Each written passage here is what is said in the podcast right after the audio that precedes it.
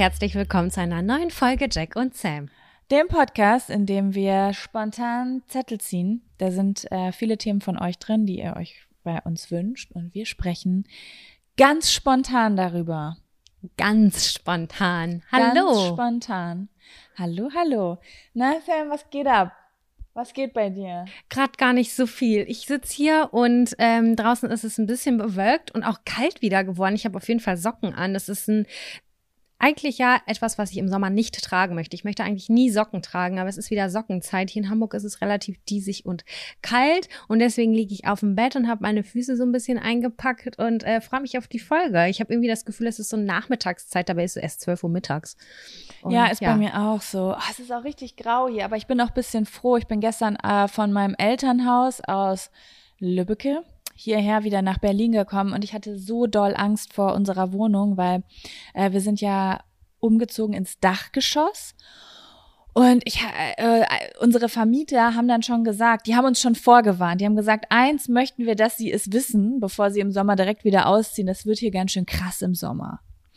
Und ähm, ich habe das natürlich in Kauf genommen, weil ich die Wohnung so toll fand, habe gedacht, gut, da muss ich halt durch. Ich habe ja jetzt auch, ich habe eine Dachterrasse, das ist Luxus pur, dann stelle ich mir da halt ein Planschbecken hin und lieg da mhm. einfach zwei Monate drin.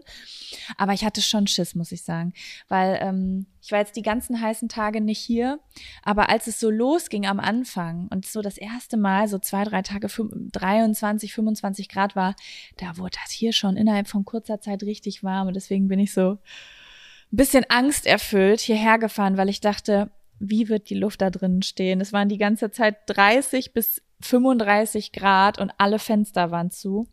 Aber dank des Wetterab, äh, des, des Temperaturabfalls ist es jetzt ganz angenehm. Es ist zwar bewölkt, Schön. aber äh, ja. In unserer neuen Wohnung ist es äh, so, dass die auch so gelegen ist oder irgendwie so ein Durchzug auch da sein kann oder so geschützt ist von Häusern, das eigentlich immer ein richtig angenehmes Klima ist. Aber als die Tage so ultra hot war, da war es auch hier sehr, sehr warm. Aber ich genieße das ja. Ich habe neulich einen Post gesehen von El Hotzo, glaube ich. Ähm, hinterfragt mal die Leute, die die Hitze so geil finden und wo es sonst noch so heiß ist und zwar in der Hölle, ihr kleinen Satansbraten.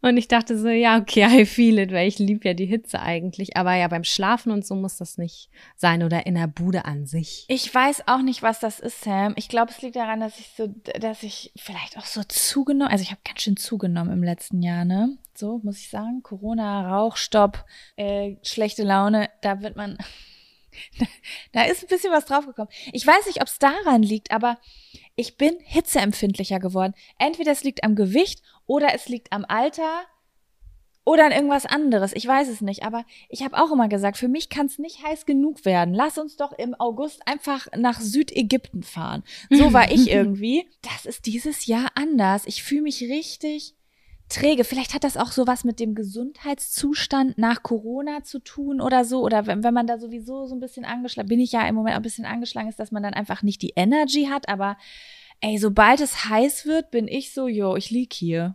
Wir beobachten das einfach weiter und dann können wir dann in zwei, drei Jahren sagen, okay, es lag am Alter.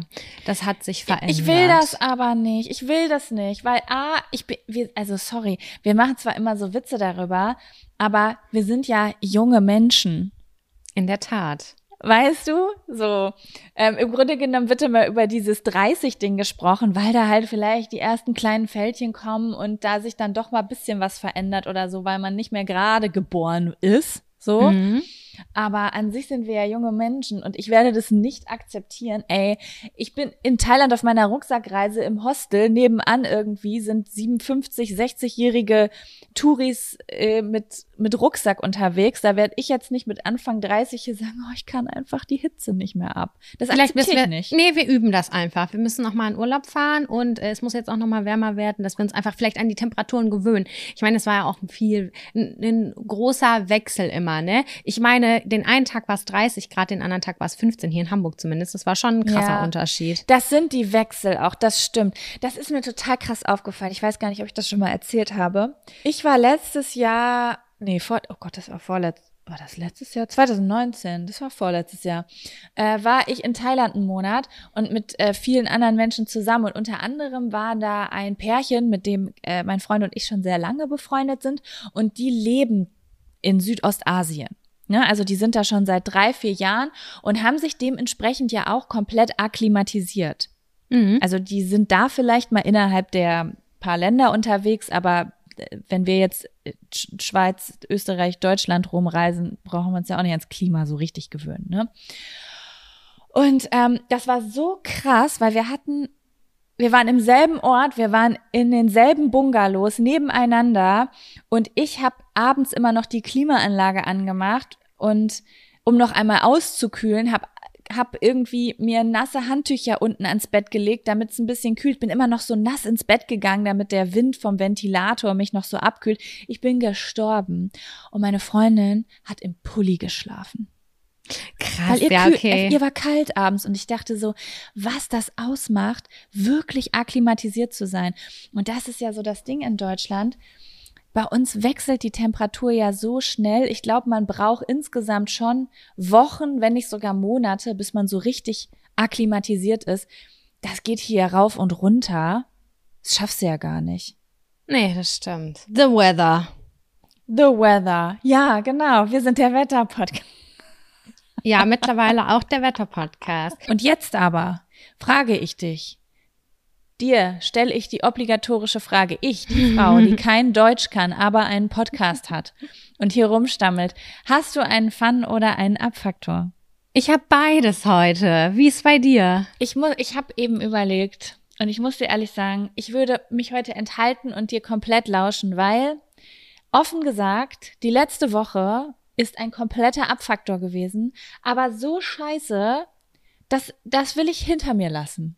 Ich will okay. das einfach hinter mir lassen. Das sind Bad Vibes. Das hat nichts mehr mit den Tagen zu tun, die vor mir liegen. Deswegen würde ich dir heute lauschen und ab nächste Woche mich wieder beschweren und mich freuen. Ich brauche dich auch ganz dringend für den Abfaktor und der Fun-Faktor ist bei mir nur ganz klein. Das ist nämlich nur eine kleine Filmempfehlung. Dann würde, womit möchtest du anfangen? Lass mal mit dem Abfaktor anfangen. Okay, dann kommt jetzt der, der Abfaktor. Abfaktor. Abfaktor. Ja, Jaco, wir haben eben ja vorher schon telefoniert und haben so ein bisschen über unsere neue Wohnsituation gesprochen. Und es ist ja viel passiert, auch bei uns privat in den letzten Wochen und Monaten. Ja, jetzt bin ich hier angekommen in meiner neuen Wohnung und ich musste an dich und deine grauen Stühle denken. Oder ich glaube, wir hatten da mal über graue Stühle gesprochen. Und Grau verfolgt mich im Leben. Es geht um das Provisorium, Jaco. Ich bin umgezogen ja in eine größere Wohnung und ich liebe sie sehr. Und ich habe mir natürlich auch schon meine Ideen ausgemalt, wie ich was wie gerne hätte. Und ich brauche natürlich auch neue Möbel etc. pp. Das ist natürlich auch eine Kostenfrage, das möchte ich mal sagen, weil irgendwie ist man dann ja über diese Kallax Ikea Regale, die man in seinem Jugendzimmer hatte, hinaus und man möchte nur Leider. Weißt du was? Leider. Wenn ich nämlich immer noch so Spanplatten, weiße Möbel, äh, also überall hätte, dann müsste ich mir keine Gedanken machen, weil ich finde, sobald man anfängt mit Holz zu arbeiten, wird's einfach kompliziert. Ich gucke jetzt gerade auf eine, alles hat hier unterschiedliche Farben. Der Boden passt nicht zum Tisch. Das macht einfach alles weiß. Wahrscheinlich war das die weiseste Entscheidung ever in meinem Leben. Aber gut.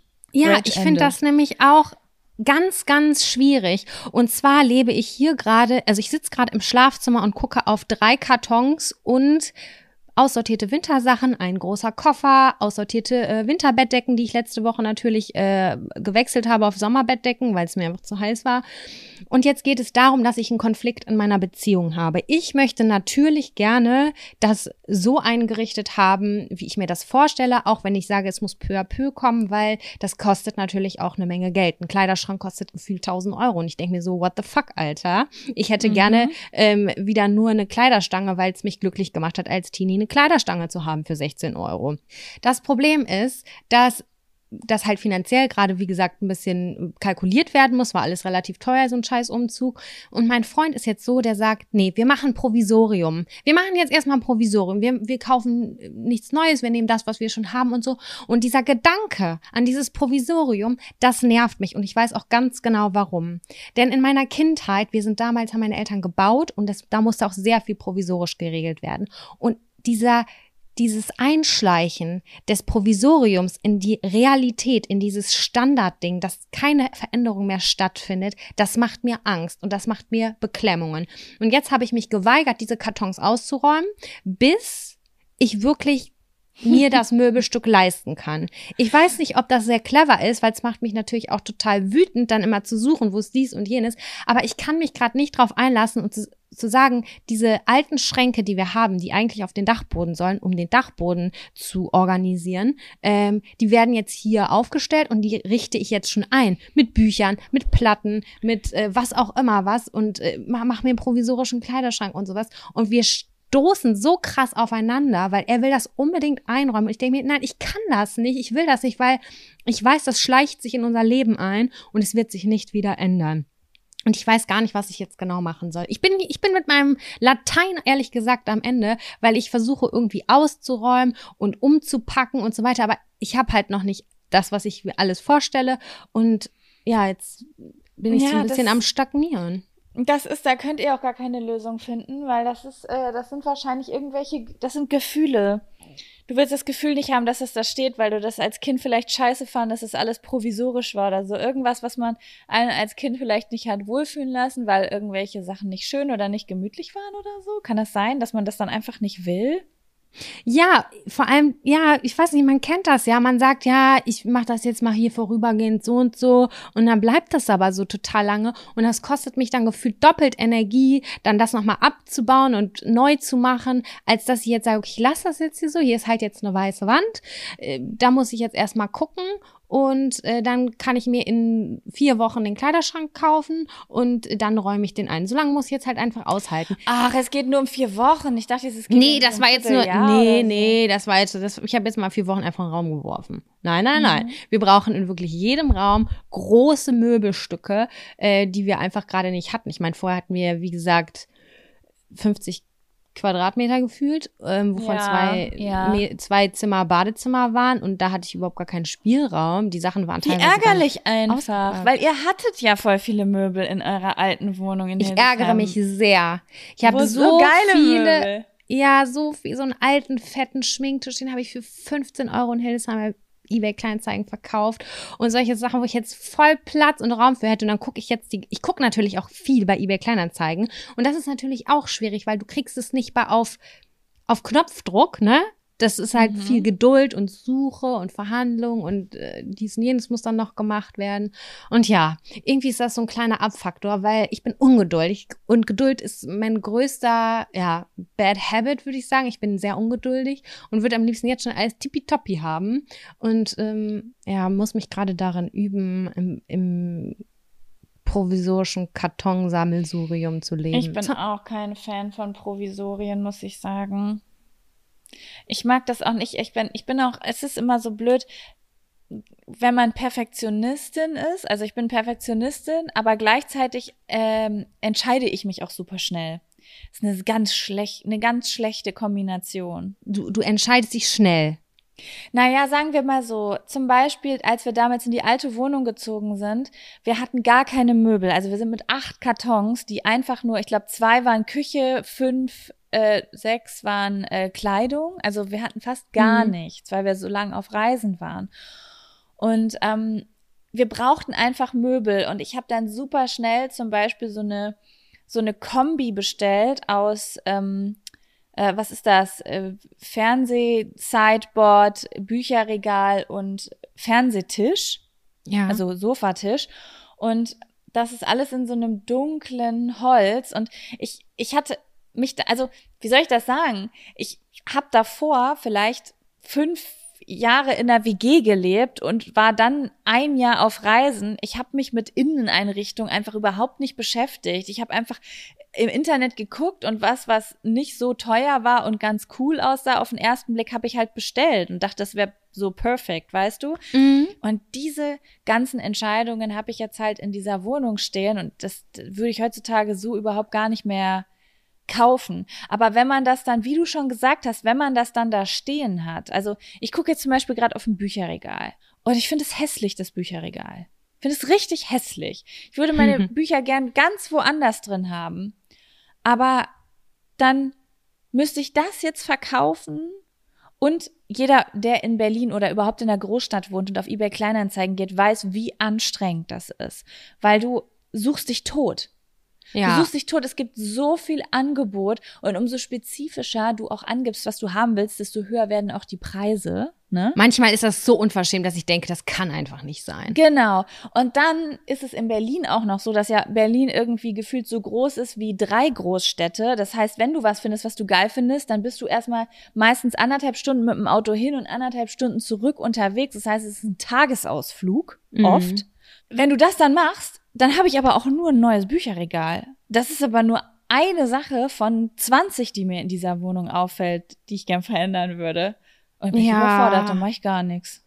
Ja, so ist es bei mir auch gerade ein bisschen. Es ist halt so, kennst du das? Du denkst zum Beispiel, boah, ich habe mich in eine Jacke oder in irgendein Kleidungsstück Schock verliebt. Das kostet vielleicht ein bisschen mehr Geld. Du denkst so, nein, das kaufe ich mir jetzt nicht. Ich kaufe mir jetzt einfach das günstigere T-Shirt, was so ähnlich aussieht. Aber dieses günstige T-Shirt, was, was nur so ähnlich aussieht, das sparkt nicht den gleichen Joy, wie wenn du das gekauft hättest, was du wirklich unbedingt haben wollen würdest. Und im Ende. Das, ja, das ist doch schon immer so gewesen. Man wollte die richtige G-Shock oder Baby G. Man wollte das richtige Nomination-Armband. Man wollte schon die richtige Barbie und nicht die scheiß Skipper. Richtig, ja, genau. Das ist einfach. manchmal will das Herz einfach nicht die billige Variante. Ja, und so ist es hier jetzt auch. Und äh, ja, dann denke ich so, ich kaufe ja nicht zweimal. Ich kaufe ja jetzt nicht eine Billo-Variante, die ich eigentlich nach kurzer Zeit wieder aussortieren will. Also um Gottes Willen, das soll sich jetzt nicht so anhören, als würde ich Luxusmöbel mir holen wollen, aber ein schickes Sideboard, wo ich Bücher und Platten irgendwie unterbringen kann, die auf das auf Füßen steht und vielleicht eine geile Farbe hat, äh, möglicherweise. Es kostet richtig viel Geld und da bin ich ganz schön erstaunt ich muss auch sagen, ich finde dieses ganze Holzgame finde ich wirklich richtig, richtig doll anstrengend irgendwie. Aber ich finde auch, Sam, ich weiß nicht, ob das, ich glaube, das hängt auch bisschen was mit Alter zu tun und dass man vielleicht bisschen mehr Geld zur Verfügung hat, als äh, vielleicht noch, als man, keine Ahnung, gerade ausgezogen ist oder so. Aber ich habe mir früher maximal Gedanken gemacht über Deko. Ja. Also, mir war wichtig, welche Wandfarbe habe ich, hängen da coole Bilder dran, repräsentiert es meine mega ultra coole Identity. Ähm, habe ich eine, weiß ich nicht, mit 15 eine Lavalampe, mit Anfang 20, was, was war da cool, ich weiß es nicht. Auf jeden Fall, über solche Dinge habe ich mir Gedanken gemacht. Aber seit ich angefangen habe, mir über Möbel Gedanken zu machen, und ich habe auch das Gefühl, das ist so ein bisschen was Neues das ist, mhm. kommt so ein bisschen mit dieser, auch mit dieser Nachhaltigkeit und dass, dass jetzt auf einmal alle Bares für Rares gucken und ähm, äh, auf eBay Kleinanzeigen irgendwie die neue dänische Teakholz irgendwas suchen. Das ist, das, also sowas war früher überhaupt nicht Teil meiner Realität. Ja, bei mir auch überhaupt nicht. Überhaupt und nicht. Ich finde es aber auch anstrengend, weil irgendwie alles hat eine andere Farbe, nix passt irgendwie richtig zusammen. Das Problem hatte ich bei Deko einfach nicht. Also ich, ich finde Holz ist, finde ich, das Thema Holz und Möbel finde ich anstrengend.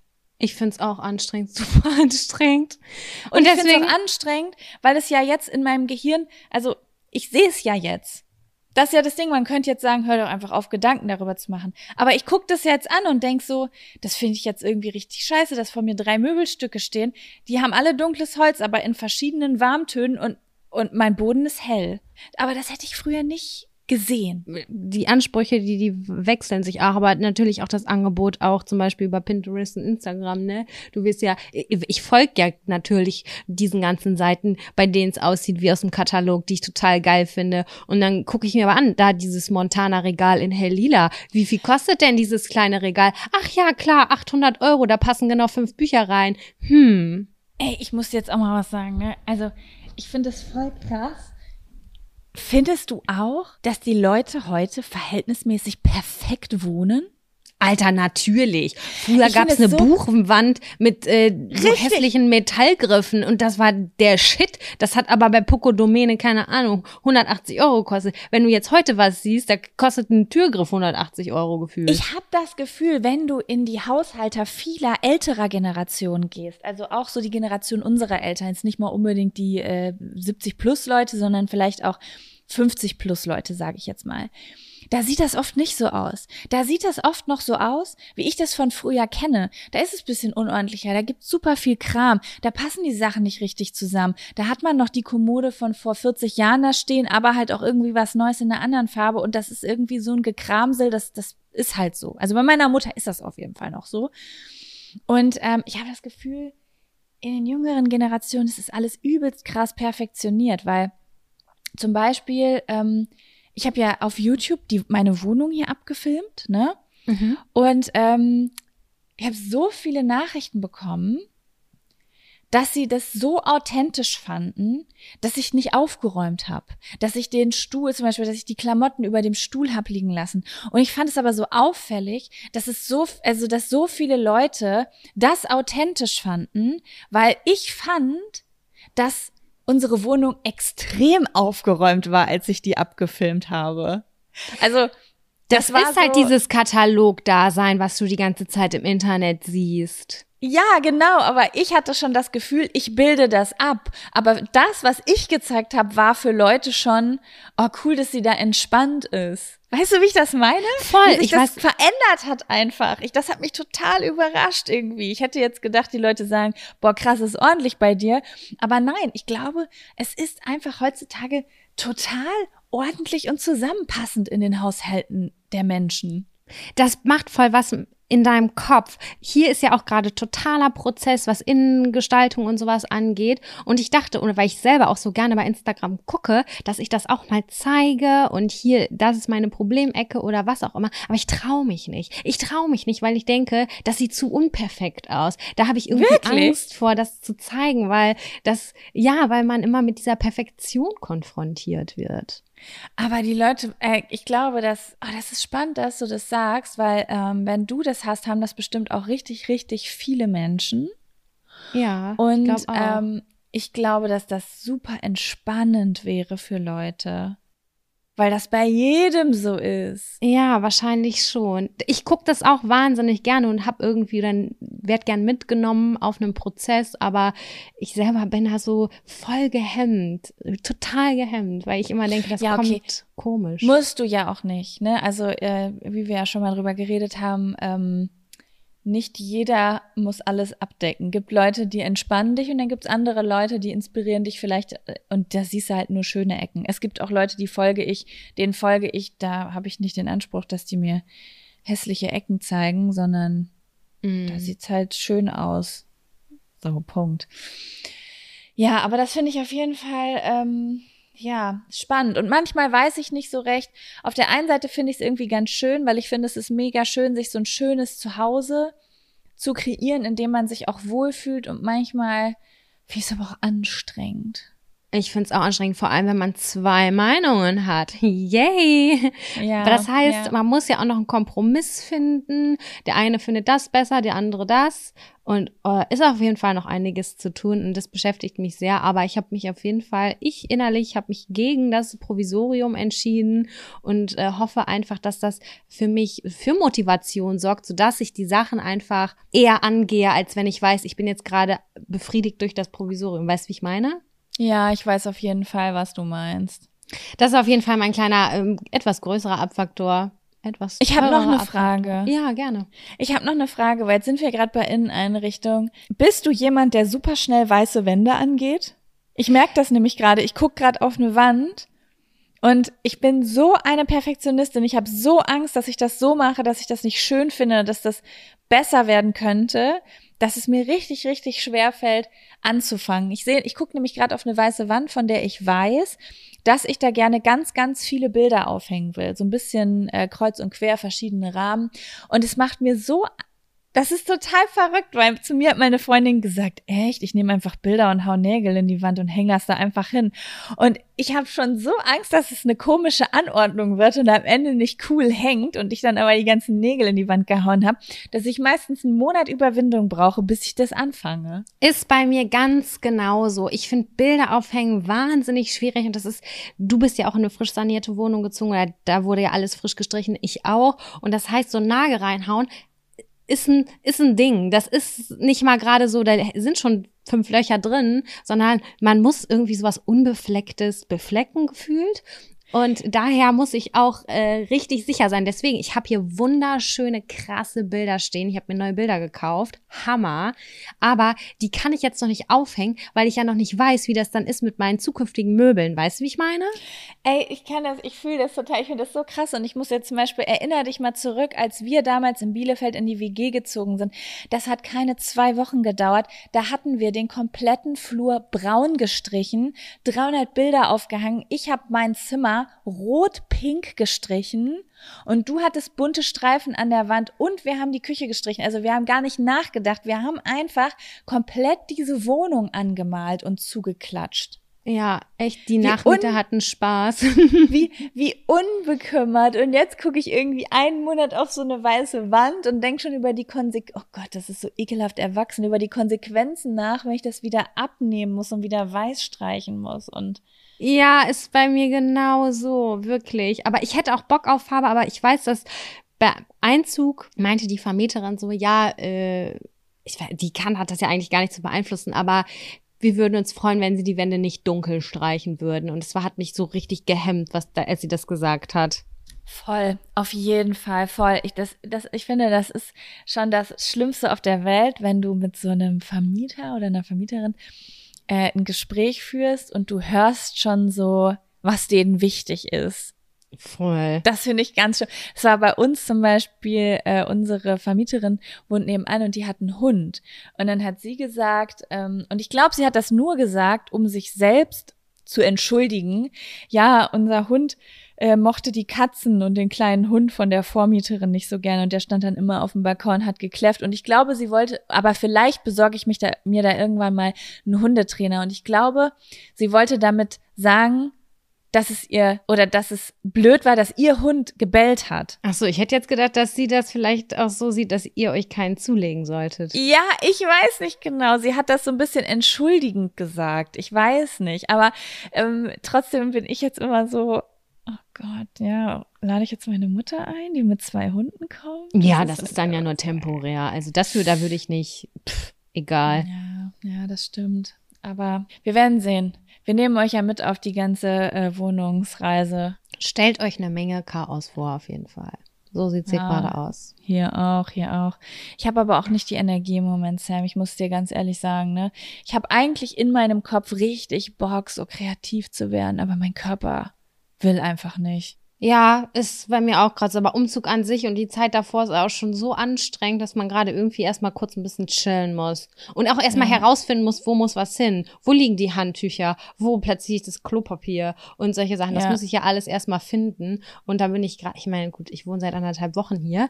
Äh, ich habe vielleicht, vielleicht soll ich einfach mal einen Gang zurückschalten und sagen, alles gut, das wird schon. Es ist halt nicht mehr ja. nur ein WG-Zimmer, es ist eine fucking Wohnung mit allem drum und dran. Ne? Das ist halt richtig groß oder das richtig viel, eben, was zu tun ist. Das ist es eben. Es ist nicht mehr nur diese eine Wand, wo man sich überlegt, was man da macht. Ja. Naja, aber wir werden sehen, wie es weitergeht. Sam, hast, wollen wir zu deinem Fun-Faktor übergehen? Ja, gerne. Lass mal kurz den Fun-Faktor einleiten. Fun! Fun Faktor. Fun, Fun, Fun Faktor. Das ist der Fun, Fun Faktor. Es ist was ganz Kleines eigentlich nur. Und zwar habe ich einen Film geguckt und äh, wer mich kennt oder so, der weiß, dass ich voll auf emotionale Filme stehe, die mich total abholen und mich richtig doll berühren. Ich habe dir das schon in der Sprachnachricht gesagt. Zu dem Zeitpunkt, als ich den Film geguckt habe, habe ich dir nach Minute 50 geschrieben. Jaco, du musst diesen Film gucken, der ist so toll, der ist so, so toll. Und zwar habe ich den auf Prime gesehen, der heißt Love Again. Jedes Ende ist ein neuer Anfang und ich glaube, das letzte Mal, als mich so ein Film abgeholt hat, das war Call Me By Your Name, den habe ich auch mal hier empfohlen empfohlen. Ähm, und äh, bei diesem Love Again, da geht es um einen Girl, so in unserem Alter, vielleicht ein bisschen jünger, die in der Kreativbranche arbeitet, äh, sich von ihrem Freund trennt und zu ihrer Schwester zurück ins Poolhaus zieht und sich da gerade erstmal sammeln muss. Und äh, auf diese Reise nimmt dieser, also der Film nimmt einen mit auf die Reise dieses, ähm, dieser jungen Frau. Und das ist so krass, wahnsinnig berührend, toll. Äh, spannend, sexy und ich habe diesen Film so heftig gefühlt, als er zu Ende war. Ich war komplett, ich war so fertig, dass dieser Film vorbei war, weil ich habe mich gefühlt, als würde ich dieses Leben leben, obwohl das ein komplett anderes Leben ist als das, was ich äh, führe. Aber das hat, wurde so gut gemacht. Die, die Szenen sind so schön und die Storyline ist so schön, weil sie hat sich eigentlich von ihrem Freund getrennt der war zu perfekt. Das war einfach zu perfekt. Und sie musste ausbrechen, auch aus diesem Beziehungskonzept und musste sich auf die Suche nach sich selbst machen. Das hat mich einfach übelst abgeholt. Und die Boys, die da mitspielen, Halleluja, Alter. Da war ich. Ah, verstehe. Ich habe den so geguckt, ich glaube Sonntag oder weiß ich nicht, Sonntag, da war es so noch ein bisschen hell draußen, habe mich aufs Bett gelegt und ich habe den Film geguckt und zu 100 Prozent gefühlt. Und ich dachte so, vielleicht gefällt das auch irgendwem, der diesen Podcast hört, weil man kann da schon echt richtig krass, krass. Ich habe gerade nachgeguckt, die Besetzung ist auch echt gut. Hier, ich weiß nicht, wie man sie ausspricht, Shailene Woodley von Das äh, Schicksal ist ein mieser Verräter. Das ja, die spielt das so toll. Mega. Ich finde die auch so hübsch und so ja, authentisch. sehr schön. Das ist halt kein Hollywood äh, Film, sondern so ein bisschen, der wird so ein bisschen independent auch gefühlt, zumindest das liebe ich ja. Mhm, mhm. Okay, ich werde mir auf jeden Fall angucken, so wie du davon geschwärmt hast. Das war, das war schon mein Fun-Faktor. Sehr schön. Cool, ich liebe das, wenn ich das dann direkt danach angucken kann. Ich habe nämlich heute auch einen emotionalen Tag, das ziehe ich mir vielleicht heute Abend, schwinge ich meinen Freund, das mit mir anzugucken. Ich glaube, den kann man sogar sehr, sehr, sehr, sehr gut alleine gucken. Ah, oh, stimmt. Du hast gesagt, dass das ein Film zum alleine gucken ist, ne? Für mich schon, ja. Ah, ich war okay, froh, gut. dass ich den alleine gucken konnte und diese ganzen Szenen mit mir habe, so. Innerlich. Okay, okay, verstehe. Gut. Ja. Guter Tipp dann. Ja, Sam, was sagst du? Wollen wir den ersten Zettel ziehen? Ja, du möchtest, sollst ihn bitte ziehen. Okay, gut.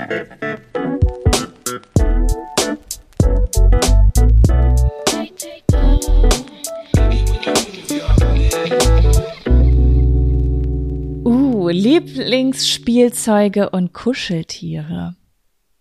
Als Kind. Interest. Ding als, ja, wahrscheinlich, denke schon. Hattest du als, also hast du so das Ding als Kind gehabt? Also so, das war das Stofftier oder das Ding, was dich so in deiner Kindheit begleitet hat? Ich glaube, ich bin da so ein richtig untypisches Kind. Ich habe keine Puppe gefeiert, ich habe kein Stofftier gefeiert. Mir war, ich, ich habe zu solchen Sachen keine tiefere Beziehung aufbauen können. Ich weiß, dass es so ein paar Spiele gab, die ich heftigst abgefeiert habe. Ähm, Brettspiele. Aber ich hatte nicht dieses, diesen ein, dieses eine Kuscheltier oder so. Du hast das, glaube ich, ne? Ja, also ich habe auf jeden Fall einen Hasen gehabt, Maximilian Möhrenzahn. Aha. Und äh, das war schon, also ich finde es schon spannend, wenn ich so, also ich erinnere mich an Szenen aus meiner Kindheit. Ich weiß halt, dass ich immer dieses Kuscheltier hatte. Das war halt so das wichtigste Kuscheltier für mich. Und es war auch wirklich ein Freund von mir. Also wenn Ach, ich mich mit meinen Eltern gestritten habe oder traurig war, dann bin ich in mein Zimmer gegangen, aber nicht um in meinem Zimmer zu sein, sondern ich bin zu Maximilian Möhrenzahn gegangen, das um das finde ich so süß. Und ich weiß auch noch, dass ich dann immer so auf meinem Bett lag und der der saß dann halt auf meinem Bauch und dann habe ich dem das erzählt und habe geweint und habe dem gesagt, was passiert ist. Ich kann mich leider nicht mehr ich sehe mich von außen jetzt gerade, also manchmal hat man ja so Erinnerungen, das sieht man so aus dem aus den eigenen Augen. Das habe ich leider nicht mehr, dass ich so genau weiß, was habe ich da gefühlt oder so. Aber ähm, ich weiß auf jeden Fall noch, dass ich es gefühlt habe. Sonst hätte ich mich wahrscheinlich auch mit ihm nicht unterhalten. Und das finde ich schon crazy irgendwie, was man, also ich hatte da schon eine tiefe, wir hatten schon eine tiefe Beziehung. Das finde ich voll spannend. Ich muss gerade an etwas denken, unab, also ein bisschen fernab davon. Ich bin 2012, glaube ich, ich, habe ich meine Therapie angefangen, so eine Gesprächstherapie. Mhm. Und so die ersten zwei, drei Sessions, die wir hatten, da hat mich die, hat mir die Therapeutin gesagt, wenn sie Wut empfinden, wie gehen sie damit um? Und dann habe ich, keine Ahnung, wir haben letztes, letzte Woche, glaube ich, über Wut gesprochen. Und dann habe ich ihr, glaube ich, gesagt, dass ich damit nicht so gut umgehen kann. Und dann meinte sie zu mir, was war ihr Lieblingsspielzeug als Kind? Und dann habe mhm. ich so, hat sie auch gefragt, ihr Lieblingskuscheltier oder so, manche haben auch so ein Schnuffeltuch oder irgendwie eine Decke oder ein Kissen, whatsoever. Dann habe ich gesagt, habe ich nicht. Also sie, weil sie wollte, dass ich in diesen Wutsituationen an dieses Kuscheltier oder sowas denke. Und ich war so, ja, sorry, habe ich aber nicht. Im Ende hat mit der Therapeutin auch gar nicht ge gefunkt. Wir haben uns irgendwie nicht so gut miteinander verstanden. Wir waren irgendwie nicht auf einem Level. Das hat man ja manchmal. Manchmal muss man mehrere Leute, glaube ich, versuchen. Aber da hat sie auch sofort gesagt, wenn in so einer Wutsituation, bitte denken Sie daran, an dieses Tier, weil das kann Sie runterholen. Und ich war so, ja, sorry, habe ich aber nicht. Ich werde es mal ausprobieren. Vielleicht funktioniert der Tipp ja bei mir. Aber es kommt vielleicht auch, ich habe gerade überlegt, das fände ich mal spannend, äh, könnt ihr uns auch mal schreiben, ob das bisschen was mit Geschwistern zum Beispiel auch zu tun hat. Ich frage gleich mal Kevin, wie das bei ihm war, weil ähm, ich hatte ja zum Beispiel keine Geschwister. Mhm. Das heißt, wenn ich Streit mit meinen Eltern hatte, konnte ich jetzt nicht mit meiner Schwester oder mit meinem Bruder abhaten oder so oder rumheulen. Und ich glaube, es hat halt auch ein bisschen was vielleicht mit der Persönlichkeitsstruktur zu tun hat. Glaube ich äh, auch. Zum Beispiel ähm, ist man extrovertiert oder introvertiert oder äh, wie geht man mit Emotionen um? Geht man eher nach draußen oder verarbeitet man das für sich alleine und so? Also ich glaube, solche Dinge zeigen sich dann halt auch schon im Umgang mit Spielzeug einfach. Als erstes musste ich an mein Fahrrad denken.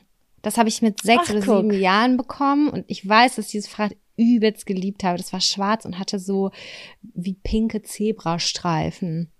Aha. Und ich fand, und es hatte hinten so eine Fahne. Ich fand das mega geil. Und ich habe halt einfach immer ganz viel, wir hatten eine tolle Nachbarschaft mit vielen Kindern.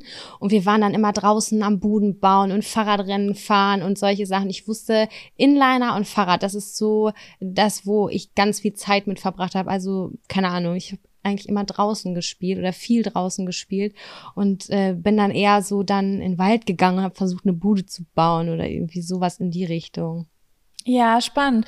Ja, das ist, ich habe nämlich gerade überlegt, ähm, das war bei mir echt so ein 50-50-Ding. Ist es eigentlich auch heutzutage, glaube ich, noch. So dieses alleine mit mir selbst spielen und draußen spielen. Das war so richtig halb-halb. Aber ähm, ich weiß noch, dass es auch damals Kinder gab, die entweder ganz viel alleine gespielt haben oder nur draußen waren. Das ist halt einfach so ganz unterschiedlich. Aber ja, ich glaube, bei meinem Freund wäre das übrigens auch so mit dem Fahrrad. Und was ich auch so, oh, sorry. Nee, gar nichts. Ähm, ich finde, das, äh, das ist für mich nur so spannend, dass ich habe das Gefühl, dass Fahrräder voll das Ding sind bei manchen Kindern.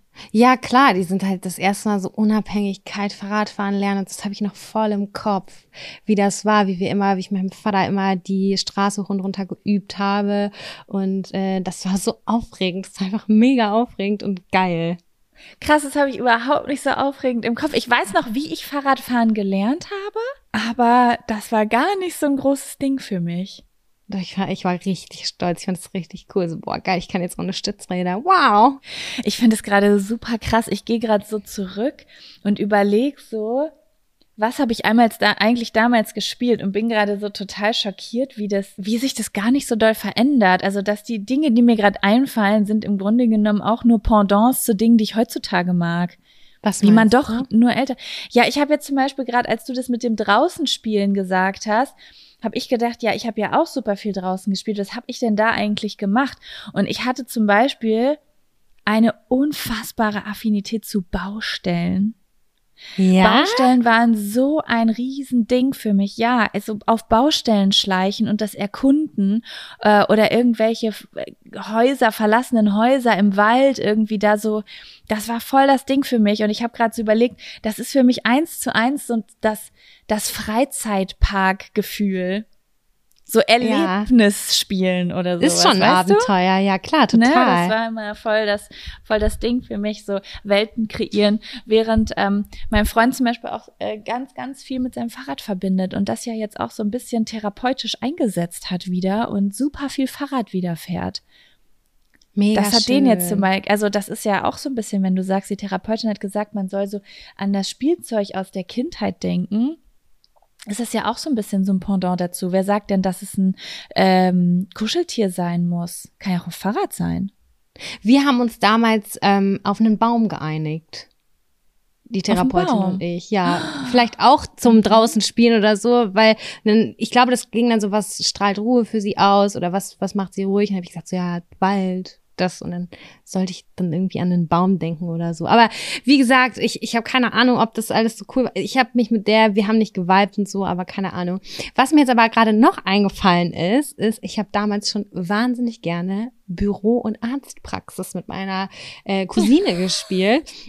Und dann haben wir uns immer so Zettel ausgeschnitten oder diese kleinen äh, Stapelzettel, so wie Post-its, nur dass die nicht zusammenkleben. Und da immer sowas drauf äh, geschrieben. Und dann haben wir uns ein weißes Hemd angezogen und haben dann immer so Arzthelferinnen gespielt und solche Sachen. Nicht Arzt selber, aber so, es war für mich immer, ich hatte dann so Stempel von meinem Papa und habe dann so rumgestempelt und irgendwas aufgeschrieben, so getan, als hätte ich so eine Krickel-Krackel-Unterschrift von den äh, von den Ärzten und habe die da so drunter gesetzt und so. Es ging nur um diesen reinen Büroprozess, die fand ich mega. Und so eine Tastatur von meinem Papa, so eine lose Tastatur, und habe ich drauf getippt und so getan, als hätte ich, das Leben voll im Griff. Geil. Ja, ey, das ist krass, ne? Wie man das als, als Kind schon rauslesen kann, so. Ja, voll. Mega. Witzig. Ich überlege gerade, ich habe ich hab auf jeden Fall super gerne. Ich habe Rollenspiele mochte ich aber auch richtig, richtig gerne. Das war übrigens, Sam, ich muss einmal kurz unterbrechen, ja? Ich bin sofort ja. wieder da. Ähm, Gut, da hat uns das ja, Klingen einmal kurz aus dem Konzept gebracht, aber das macht ja überhaupt nichts. Gibt es sonst noch ein Spielzeug oder irgendetwas, was du gerne gespielt hast? Hast du mit Barbies gespielt oder mit Carrera-Bahn oder Ja, so? ich habe sehr, sehr viel mit Barbies gespielt, auf jeden Fall. Also Barbies, Rollenspiele mit Barbies war auch ein ganz großes Ding. Mit Sex ähm, oder ohne Sex spielen? Mm, ohne Sex spielen. Ah, okay. Das war, ich, äh, ich war irgendwie, ich war da nicht so offen, was so sexuelle Sachen war, äh, anging als Kind. Es hat sich für mich ein bisschen unheimlich angefühlt.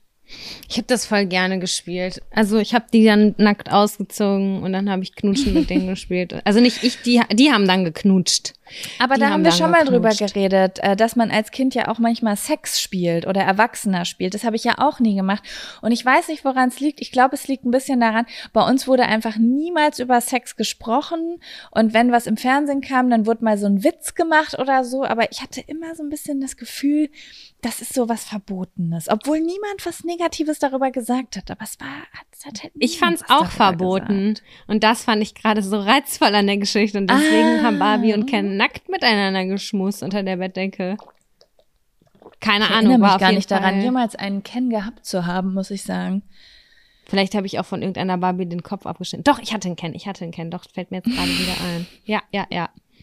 Das habe ich gefühlt. Ja, ähm, ich habe auch gerne Barbies gespielt und ich hatte auch mal so ein relativ geiles Barbiehaus und das hat meine Schwester mal als so äh, Tritthocker äh? verwendet und ist draufgestiegen mit ihren, keine Ahnung, vier, fünf Jahren und dann ist das Ganze kaputt gekracht und ich weiß noch, was ich für einen Hass auf meine Schwester hatte, weil ich die, weil das ganze Ding zerbrochen ist einfach.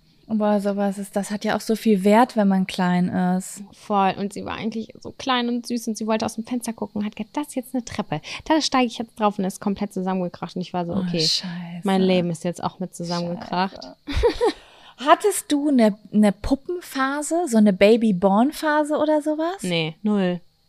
Hatte ich nämlich auch gar nicht, dann aber auf einmal super spät. Das war total strange, weil ich habe mich nie für Puppen interessiert, meine ganze Kindheit lang. Und dann hatte ich eine Nachbarin, äh, eine neue, und die war so 12, 13 und die hat, war total in der Baby-Born-Phase, was jetzt rückblickend ganz schön spät ist, glaube mhm. ich, ne?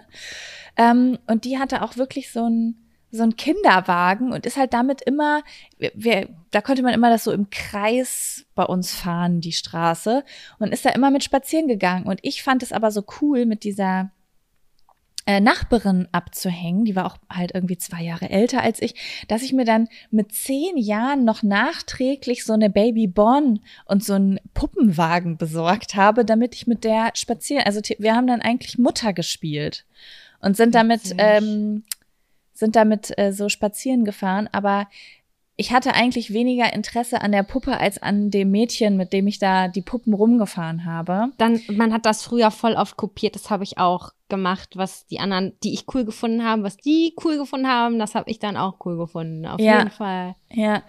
Und was ich unfassbar geliebt habe, war so alle Spiele, die irgendwie was mit Gruppen zu tun hatten. Also dieses, ich weiß gar nicht, was das für. Es war meistens sowas wie ähm, Versteinern, Oh ja. aber dann so in abenteuerlich kombiniert. Man hatte jetzt auf einer Baustelle so einen riesengroßen Sandhügel und dann gab's so Reviere. Die Mhm. eine Seite gehörte der einen Gruppe, die anderen hat man sich einfach irgendeinen Scheiß ausgedacht. Das sind jetzt die Piraten und wir sind die Schattenmenschen. So einen Scheiß haben wir uns Hey, ausgedacht. ich finde das dann, so krass, wie kreativ Kinder sind. Das ist so geil einfach. Es ist mega geil, ey. Was ich auch total krass fand, wie viele Stunden meines Lebens habe ich mit äh, meiner Freundin Nancy damals verbracht, ähm, um Verstecken im Dunkeln zu spielen. Tagelang. Tagelang hat einer sich im Dunkeln versteckt und der andere musste im Dunkeln suchen. Und das hat für mich dieselben Hormone ausgelöst wie Horrorfilme. Das, Hey, war das habe ich einfach mit Angst meiner und Schwester Spannung. besprochen. Ja, wir fanden das auch richtig krass. Wir haben auch Geisterbahn selber gespielt. Da hat dann einer auf dem Schreibtischstuhl gesessen und wurde durch einen dunklen Raum äh, gerollt und dann waren da, keine Ahnung, noch zwei, drei andere Kinder oder mein Bruder und noch ein Nachbarskind oder so. Und dann haben die die immer so gruselig gekitzelt oder erschreckt oder so. Es, es war so eine selbstgemachte Geisterbahn. Das war richtig, richtig Ich kreativ. finde Ich finde es so krass, weil du einfach, ähm, weiß ich nicht, sagen wir jetzt mal, ich weiß nicht, was das bei dir für Dinge sind, aber wenn ich jetzt zum Beispiel, sage ich jetzt mal, in den Heidepark oder in den Moviepark fahre oder so, dann kriege ich halt diese Gefühle, die ich als Kind hatte. Und ich finde es aber so krass, dass man heutzutage so große Sachen braucht, aber früher konnte man sich diese Gefühle einfach nach dem Aufstehen, man ist kurz kreativ geworden und hat die einfach zu Hause gekriegt mit dem, was man hatte. ja. Das finde ich total bemerkenswert. Ich frage mich, ob man das so nochmal hinkriegt. Also ob man das mit seinem erwachsenen Mindset schafft, so zu sein. Weiß ich auch nicht ganz genau. Das wär mein glaub, Das ist Traum. schwierig. Das wäre mein Traum. Weil wenn ich überlege, ich weiß noch, meine Eltern haben ja, also meine Eltern waren ja äh, Musiker, also die haben am Wochenende halt äh, Musik gemacht auf so Festlichkeiten.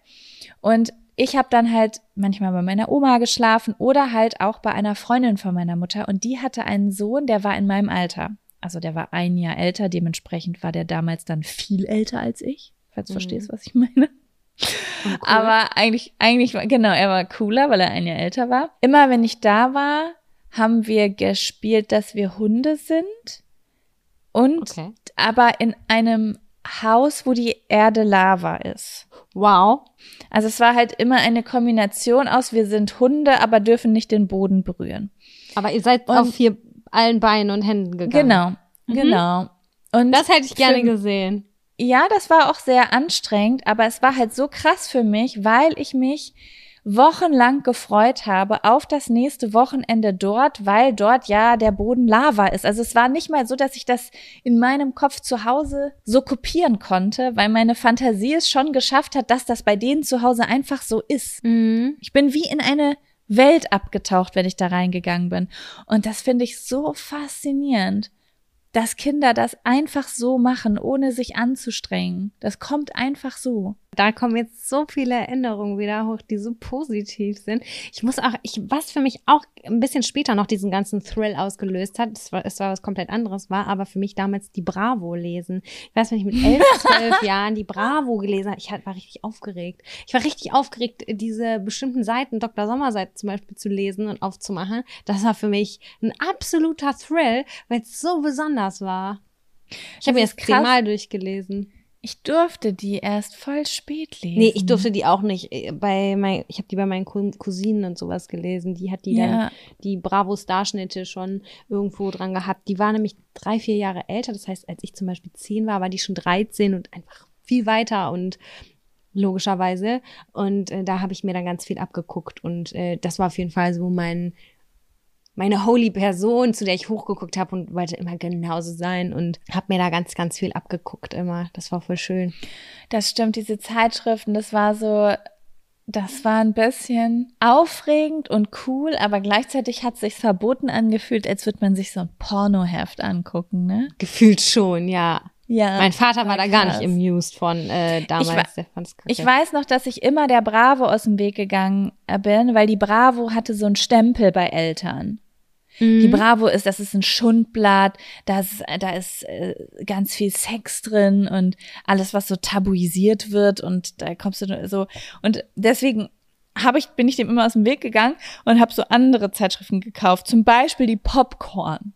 Was aber eigentlich überhaupt gar nichts anderes war, aber es war halt nicht so, so wie die Bild halt irgendwie gefühlt ein schlechtes Image hat, hatte die Bravo ein schlechtes Image. Ne? Mhm.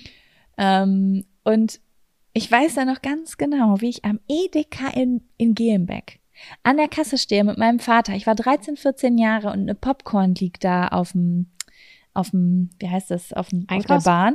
Ein, Ja. Genau, auf dem Band. Und äh, die Kassiererin zieht es drüber und sagt, Popcorn würde ich meiner Tochter nicht kaufen.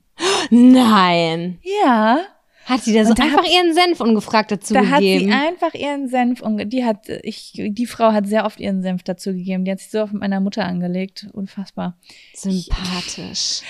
Aber da dachte ich so krass, was diese Zeitschriften, das das war schon so ein Ding. Da wie man so seine Kinder versucht hat vor so einem kleinen Schmierblatt zu schützen, wo einfach nur mal so ein, so ein Pimmel irgendwo zu sehen ist und daneben Mm. einfach nur Aufklärungsarbeit stattfindet, weißt du? Ich glaube, das waren aber halt teilweise so spicy Themen, wie zum Beispiel, wie blase ich ihm ein? Ist das nicht auch sowas gewesen? Ich glaube, davon wollte Genau, mein ja, Vater ja. mich schützen. Schützen. Ja, schützen. Aber am Ende ist das halt eigentlich das Beste, was es gibt. Einfach eine Seite, wo erwachsene, reife Menschen, also ich will nicht sagen, da wurden ja nicht immer nur gute Tipps gegeben, aber die Leute wollten ja gute Tipps geben. Und für damalige Verhältnisse war das schon echt in Ordnung da, die Aufklärungsarbeit, die da geleistet wurde.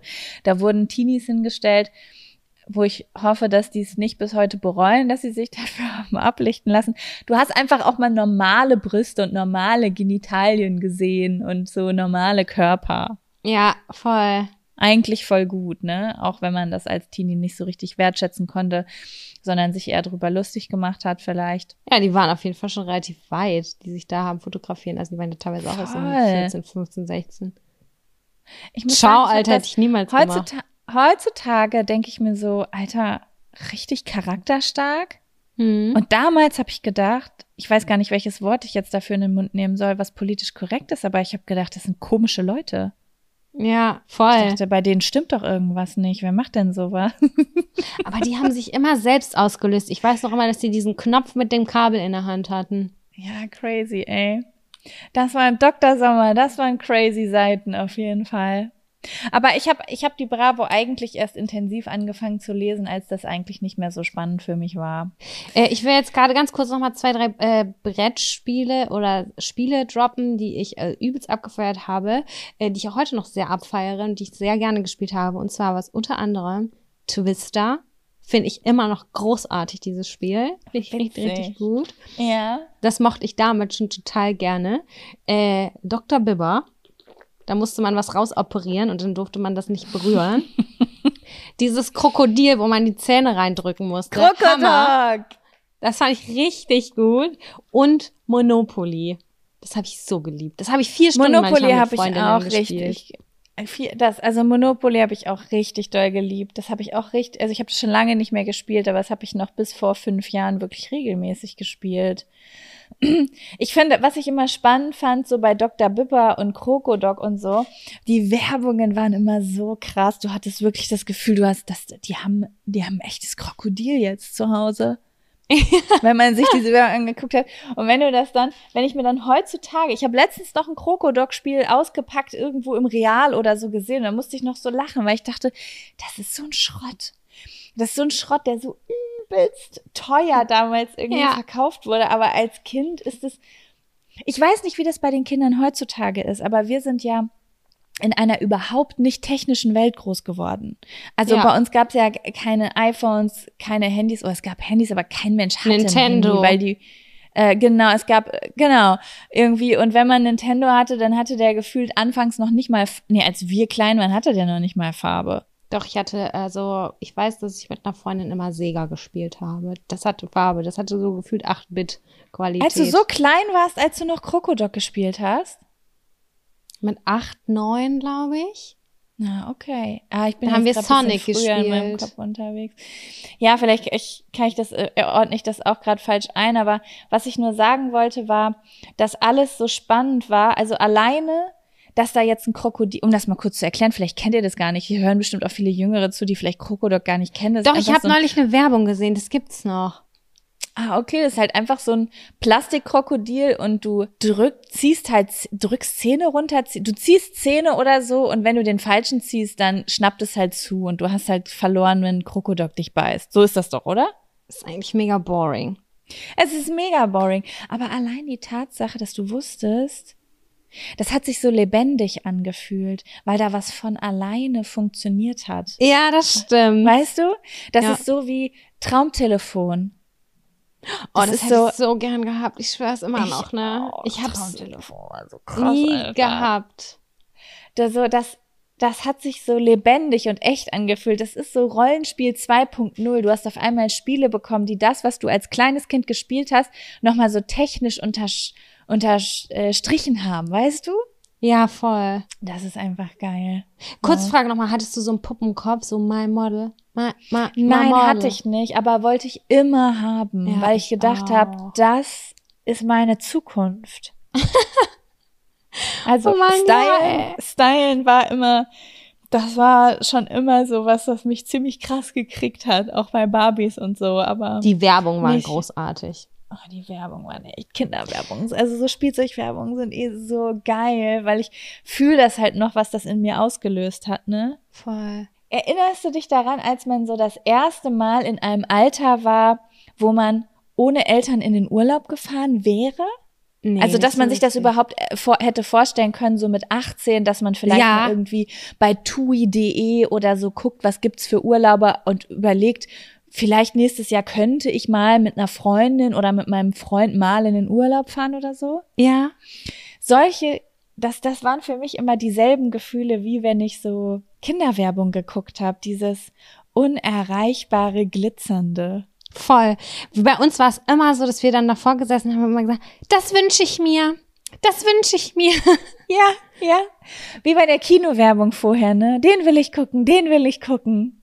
Oh ja, ich Was? liebe Kinowerbung. Jetzt bin ich gerade, ich fühle mich gerade so gehypt, so wie, oh mein Gott, gut, dass wir uns drüber unterhalten. Ich gucke mir gleich mal an, was es für Spielzeug gibt. Ich glaube, ich will wieder spielen, aber ich glaube, das funktioniert so nicht mehr. Witzigerweise habe ich mir letzte Woche, wollte ich mir erst ein neues Jojo mit Kugellager bestellen. Boah, Jojos, das war auch richtig fett. Aber da war ich, Ich glaube schon so das- zwölf oder so.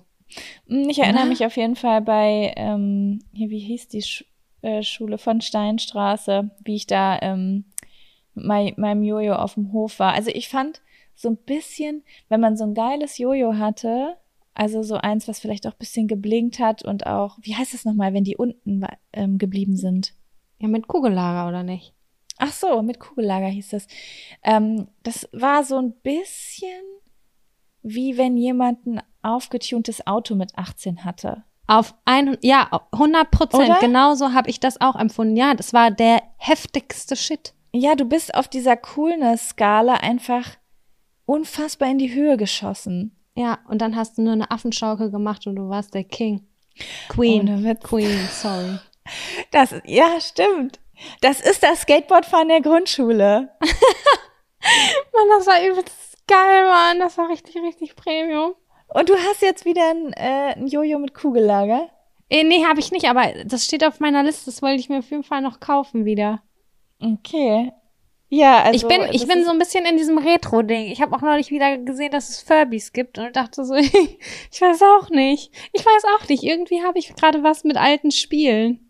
Ja, und so ich hatte alten auch jetzt eine Sachen. Zeit lang Furby hier. Und muss dir sagen, ich fand das ganz schön gruselig, weil er einfach zwischendurch angefangen hat zu reden. So nach zwei Monaten sagt der Furby auf einmal was. Ach so, ja, das ist natürlich echt cool. Das fand ich schon echt scary. Aber das, das, boah, die fand ich auch so krass, ey. Bestimmt haben wir die richtig fetten Highlights gerade in der Kürze vergessen. Ja, Aber die es kommen gab wieder. einfach so, so viel. Es gab, mein Gott, wie, wie viel Trends man auch durchgemacht hat. Was gab es alles? Tamagotchis. Ähm, ich hatte auch irgendwie das Gefühl, Inliner waren auch voll das Ding eine Zeit lang. Übelstes Ding. Ich habe mich gefühlt wie die heftigste mit meinen Ellenbogenschonern.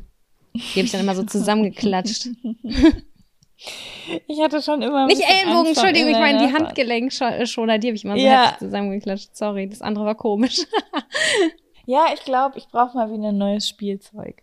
Jaco, sind wir denn bereit für einen neuen Zettel oder wie oder was? Ja, ich finde, wir könnten noch ein gutes Teil ziehen.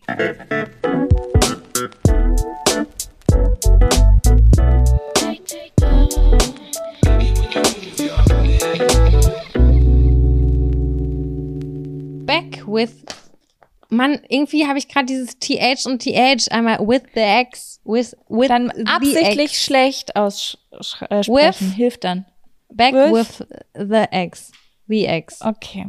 Finde ich immer so spannend. Ich finde, das ist so eine, Fra so eine typische Frage, die Menschen stellen. So, was hältst du davon, mit dem Ex zusammenzukommen? Und dann gibt's die Leute, die sagen, ja, der weiß wenigstens, was man will. Und dann gibt's die Leute, die sagen, kalten Kaffee wärmt man nicht auf. Es gibt immer diese zwei Lager. Und am Ende ist es einfach so individuell, wie jeder Mensch individuell ist. Ist ne? so, ja. Bist du schon mal zurück zum Ex gegangen? Ich erinnere mich daran, dass du uns erzählt hast, auf jeden Fall für kleine Sexualitäten. Aber bist du schon mal das zweite, ein zweites Mal mit jemandem wieder zusammengekommen? Ja, ich, ich weiß, ich krieg das alles nicht mehr auf die Kette, Jaco. Ich glaube, gefühlt mein Leben war ein einziges Chaos, ein einziger Chaoshaufen zwischen 19 und 22. Ich habe keine Ahnung, was ich da getrieben habe und welche, zu welchem Zeitpunkt ich da irgendwie was gemacht habe. Ich finde dieses Back schwierig. Back heißt, oder das impliziert für mich, dass eine große Geschichte schon da gewesen ist, die wurde abgeschlossen und wieder zurück. Ich erinnere mich daran, dass ich, glaube ich, mit meinem Ex-Freund, äh, wir waren kurz zusammen, haben gemerkt, ah nee, das klappt doch nicht, dann war irgendwie ein halbes Jahr aus und dann sind wir doch wieder zusammengekommen. Das würde ich aber nicht unbedingt als Back to the Ex äh, nennen, sondern eher so ein, lass noch mal versuchen. Weißt du, wie ich meine? Das sind für mich zwei verschiedene Paar Schuhe. Ja, ich glaube, für mich, als du es gerade gesagt hast, hat es sich für mich komplett gleich angefühlt. Und es war auch ein Zurückgefühl. Ich glaube, das liegt aber, das ist, das ist das individuelle Gefühl in einem drin. Ob es sich anfühlt, als würde man zurückgehen oder als ob es sich anfühlt, als würde man mit jemandem einen neuen Versuch starten. Ich glaube, das ist ein Gefühl, was man hat. Das stimmt. Und ich war eher das nochmal versuchen. Das war immer eher so, äh, ja, das, das ist so, wie ich das bei mir erlebt habe einfach. Oder so Mhm. war das denn eine gute habe. Idee? Das war Oder damals eine sehr gute Idee, ja, das weiß ich noch. Also ich krieg das wirklich nicht mehr so richtig auf die Kette. Ich weiß, dass ich einen Typen gedatet habe, den fand ich unheimlich cool. Irgendwas hat aber nicht geklappt. Ich glaube, das lag an meiner Unsicherheit. Ich hatte nämlich eine große, lange Phase, wo ich mich nicht festlegen konnte und ich wollte einfach machen, was ich will und irgendwie ungebunden sein und so weiter und so fort. Dann haben sich die Wege, glaube ich, irgendwie durch Auslandsaufenthalte oder so getrennt für ein paar Monate. Ich bin mir nicht ganz sicher. Und dann habe ich gemerkt, äh, also dann ist der wiedergekommen. Ich habe aber gemerkt, der hat das Interesse an mir verloren. Und Samira natürlich. Aha. Hallo, hier bin ich wieder. Ja, okay, aber jetzt weiß ich auch, wovon du redest. Und ich habe das ja damals mitbekommen. Da muss man jetzt aber natürlich auch zu sagen, ihr seid das erste Mal nicht sonderlich lange zusammen gewesen. Ja, wahrscheinlich ist es deswegen für mich nicht zurück zum Ex, sondern es ist ein Mhm. Neustart gewesen. Also es ist Art. nicht, ihr wart nicht, also ist jetzt meine Meinung, nicht so lang zusammen gewesen, dass man jetzt sagt, das hat überhaupt nicht geklappt und dann habt ihr, also ja, es hat überhaupt nicht geklappt, weil ihr nicht zusammenpasst äh, und es immer nur Stress gab und dann bist du wieder nach Jahren zurückgegangen oder so, sondern ihr hattet, glaube ich, eher einen holprigen Start, oder?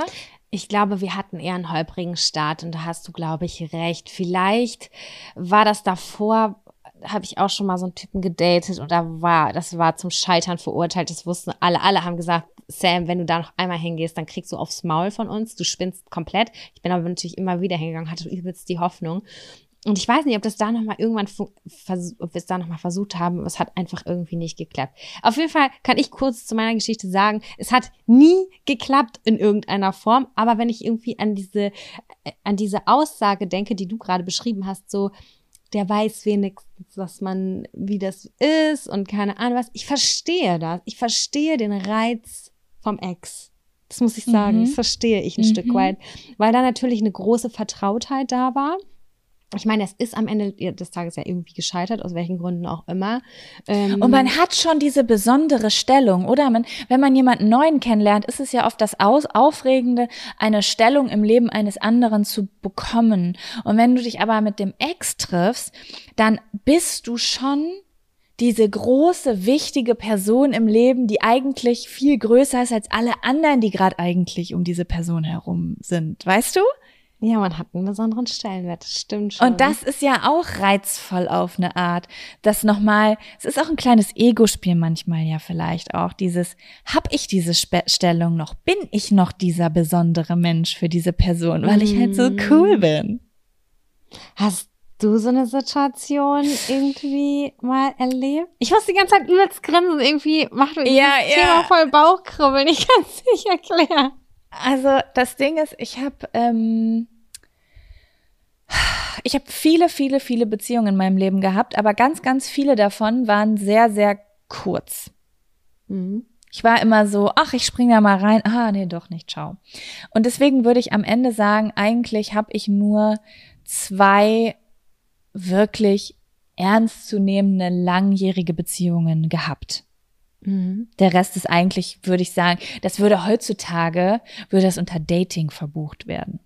Ja, wahrscheinlich. Alles andere. Ne? Mhm. Ähm, und äh, bei meiner ersten großen richtigen Beziehung, da bin ich einmal zurück zum Ex gegangen. Das weiß ich noch, ähm, da sind wir zusammengekommen und es ist total spannend gewesen, weil wir die Rollen getauscht haben. In, nach dieser Pause, sage ich jetzt mal. Wie ja. lang war die Pause? Etwa? Die war, ich würde sagen, so vier Monate, vier, fünf Monate. Ach was. Die war schon relativ, äh, die war schon relativ lang. Aha. Also ich finde die lang für das Alter auf jeden Fall so. Aber ich kann es nicht genau einschätzen. Ich würde aber so, also ein Vierteljahr war es mindestens und länger als ein halbes Jahr würde ich sagen, war es nicht. Auf jeden Fall ist es so gewesen, dass ich dann damals äh, sozusagen ähm, eine Beziehung angefangen habe und diese Beziehung war, da war die Rollenverteilung eher so, dass ich die ich war die, die Flügge war. Also mein, nee, wobei. Wir waren erstmal so total happily ever after und äh, ich würde aber sagen, unterm Strich war, bei How I Met Your Mother hat man es ja immer so schön genannt, Beuger und Strecker. Also einmal der, der äh, sich äh, in der Beziehung beugt und dann der Strecker, der irgendwie als erstes sozusagen aus der, oder? Habe ich mir das richtig gemerkt? Ich erzähle, glaube ich, gerade Quatsch, Sam. Auf jeden Fall war mein Freund der, der sehr eifersüchtig war, der, der mehr Zeit mit mir verbringen wollte, der, der sehr anhänglich war. So war so ein bisschen die Rollenverteilung. Und ich war so ein bisschen mehr die Freiheitsliebende, die auf Partys auf einmal betrunken irgendwo auf der Tanzfläche nicht mehr aufzufinden war. Kennst du ja auch. Mhm. Ähm, und er war eher so, dass er eigentlich so, so traditionell eigentlich am liebsten mit mir nur auf dem Sofa gesessen hätte und sehr, sehr anhänglich war. Ja, und ich habe mich dann irgendwann getrennt, weil ich mich, ähm, ich, war, ich hatte einfach einen Freiheitsdrang und äh, wollte irgendwie raus. Ja, und ähm, das war auf jeden Fall alles sehr dramatisch. Und nach ein paar Monaten habe ich den dann auf, und ich glaube, das, da waren wir so anderthalb Jahre zusammen, waren getrennt und dann so zwei, drei, vier, fünf, sechs Monate, ich weiß nicht genau später, haben wir uns dann auf einer Party getroffen und haben da rumgeknutscht und haben dann wieder angefangen, uns zu daten. Das klingt voll irgendwie romantisch, dass man ja, das war sieht auch, und dann wieder knutscht und voll vertraut und so. Das war auch sehr, sehr besonders, weil ähm, sich total viel verändert hatte in der Zeit. In der Zeit hatte dann mein Ex-Freund damals einen Führerschein gemacht. Also es ist so alles, wir sind in dieser Zeit wird man ja auch super schnell älter. Man macht ja super viele Erfahrungen und irgendwie dadurch, dass dann irgendwie ähm, ich kurz vorm Studium stand, er seinen Führerschein hatte, war das alles nochmal auf so einer anderen Stufe, obwohl nur so ein halbes Jahr dazwischen lag. Ne? Mhm. Und dann sind wir damals wieder zusammengekommen und dann hat sich das komplett gedreht, weil nämlich mein Ex-Freund damals in dieser Zeit einen komplett neuen Freundeskreis gefunden hatte, auch mit ziemlich vielen komischen Leuten rumgehangen hat und irgendwie so ein neues, vielleicht haben das ein paar von euch schon mal erlebt, wenn so Boys so, wenn die so volljährig werden, also diese Zeit so wenn so vom Kind zum Erwachsenen, die so eine Ego-Zeit kriegen. Das habe ich bei ganz, ganz vielen Freunden auch damals beobachtet, dass die dann sich auf einmal so krass fühlen. Der ist auf mhm. einmal nur noch ins Fitnessstudio gegangen, hat sich übelst krass gefühlt, hat nur noch so, so, wenn dann so Mann gespielt wird. Weißt du? Ja. Und das ist dann so damals passiert. Und dann haben sich so ein bisschen diese, diese Rollen getauscht. Auf einmal konnte ich gar nicht mehr vertrauen und wusste überhaupt gar nicht mehr, wo ist er überhaupt, was sind da für Girls mit dabei, was finde ich da im Handy. Ich wurde voll viel angelogen. Also irgendwie ähm, die Rolle, die ich vorher hatte, wurde so potenziert und getauscht. Mm, oh, Einfach. Ja, ja. ja, und das war wirklich eine richtig blöde Erfahrung, weil ich eigentlich nämlich das erste Mal mit relativ gut abgeschlossen daraus gegangen bin und dann auf einmal fing so ein toxisches Spiel an irgendwie. Ja, das war dann, aber da waren wir dann echt noch so ein Jahr zusammen und dann habe, haben wir aber irgendwann gedacht, so, egal wer welche Rolle hat, es funktioniert ja offensichtlich nicht. Nee, ne? das hat nicht funktioniert, definitiv nicht. Ja, deswegen. Ja, und ansonsten alles andere, was ich so erlebt habe, würde ich jetzt einfach mal nicht äh, zu Back to the Ex ähm, verbuchen, weil Kevin und ich waren ja auch schon zweimal getrennt, aber zweimal eine Woche. Okay, das ist noch das nicht ist, so Back to the Ex. Nee, das ist dann eher so, irgendwas lief total schief und man hat es lange ignoriert und dann hat jemand gedacht, er zieht einen Schlussstrich und dann merkt man aber irgendwie, was machen wir ja eigentlich für eine Scheiße? Vielleicht sollten wir einfach mal die Probleme aus dem Weg räumen, anstatt Beziehungen zu beenden, wo zwei Menschen sich lieben. So, weißt ja, du? Ja, das voll. ist jetzt nicht so wirklich Back to the Ex gewesen. Ey, dieses Back ja. to the Ex, so heißt das nicht Back with the Ex, oder? So heißt nämlich der Zettel. So habe ich den aufgeschrieben. So habe ich den zugespielt ja, bekommen. ich glaube, es geht, es geht bestimmt beides. Ah, okay. Weil es fällt mir so viel leichter, das auszusprechen. Ähm, wie ist das für dich? Äh, wenn du ein Ex siehst, ist es so, dass die neutral werden irgendwann für dich? Ähm, nee, nie. Ist bei mir auch ich so. Ich glaube nie. Es ist wirklich nie so, weil, ähm, wie soll ich das sagen?